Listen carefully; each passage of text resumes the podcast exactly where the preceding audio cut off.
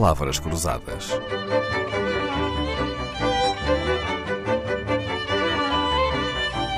Porque quase tudo é uma questão de semântica. Propósito da expressão ex-votos, sobre a qual falámos esta semana, as palavras de hoje foram sugeridas pela nossa convidada, Nélia Cruz. Nélia Cruz é doutorada em Comunicação e Cultura pela Faculdade de Letras da Universidade de Lisboa, com uma tese intitulada O Guionismo como Prática Cultural, o olhar do guionista. Produtora, realizadora, guionista e professora.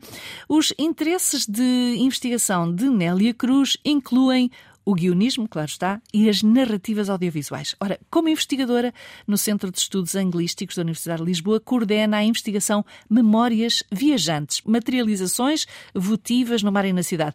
E porquê é que escolheu, professora Anélia Cruz, a expressão envolvimento social quando o tema da nossa conversa esta semana é os ex-votos? Porque nós achamos, enquanto grupo de, de investigação, que um trabalho de investigação só faz sentido se ele, de alguma, de alguma forma, conseguir uh, transmitir algo à população. Portanto, à, à, população, à comunidade, não só onde nós fomos retirar o corpus de investigação, mas também a todos os outros que não sabem ou desconhecem. Vamos dar um pequeno passo atrás, professora Anélia Cruz, se permite, só para dizer a quem não nos, não nos acompanhou que os ex-votos são imagens e objetos em que os devotos agradecem por terem sido atendidos uh, nas suas preces numa hora de sofrimento. Cada um faz o melhor que sabe e pode. São quadrinhos, tabuinhas, imagens, fotografias ou pequenas esculturas de madeira, de barro, de cera. No fundo, o objetivo é lembrar uma tragédia e agradecer ao santo ter-lhe sobrevivido. Os lugares mais óbvios eh, para encontrar estas, eh, estes ex-votos são as igrejas, capelas, santuários e alminhas. Mas hoje em dia também os encontramos noutro sítio menos físico, na internet, em sites de vendas ou em lojas de antiquários. É isso, professora Nélia Cruz? Tem visto alguns? É, sim, nós, eh, nós vimos alguns eh, à venda, não é? Até na OLX.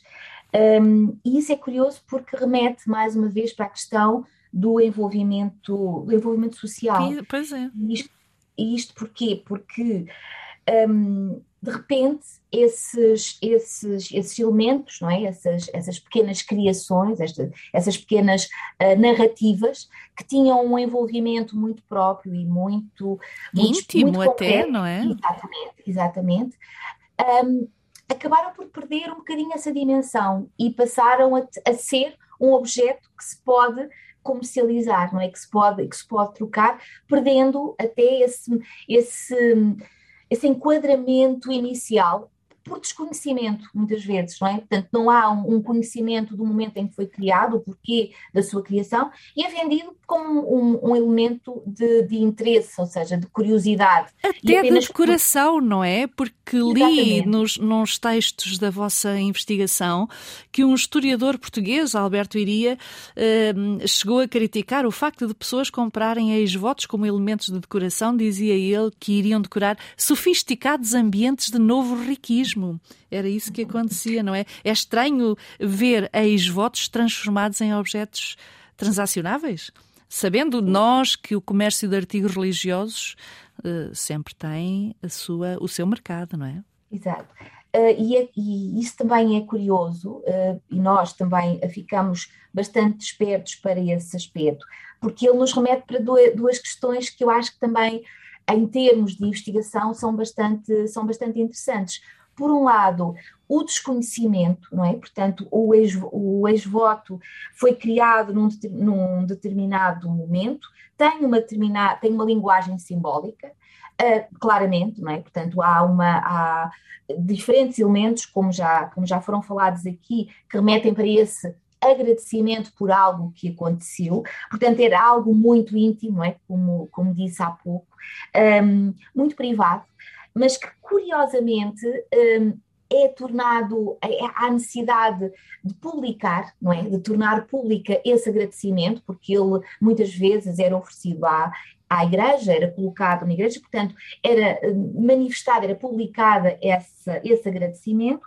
Hoje em dia, esse, esse pequeno, pequeno elemento, portanto, esse pequeno ex-voto, pode estar no museu ou não, e pode estar também completamente, e se estiver no museu, poderá ser olhado curiosamente como obra de arte, não é? Portanto, porque tem uma determinada, um enquadramento que o coloca num, num aspecto menos religioso, uhum, curiosamente, uhum, claro. mas, eh, mas, mas também acaba por ser esse bem transacionável.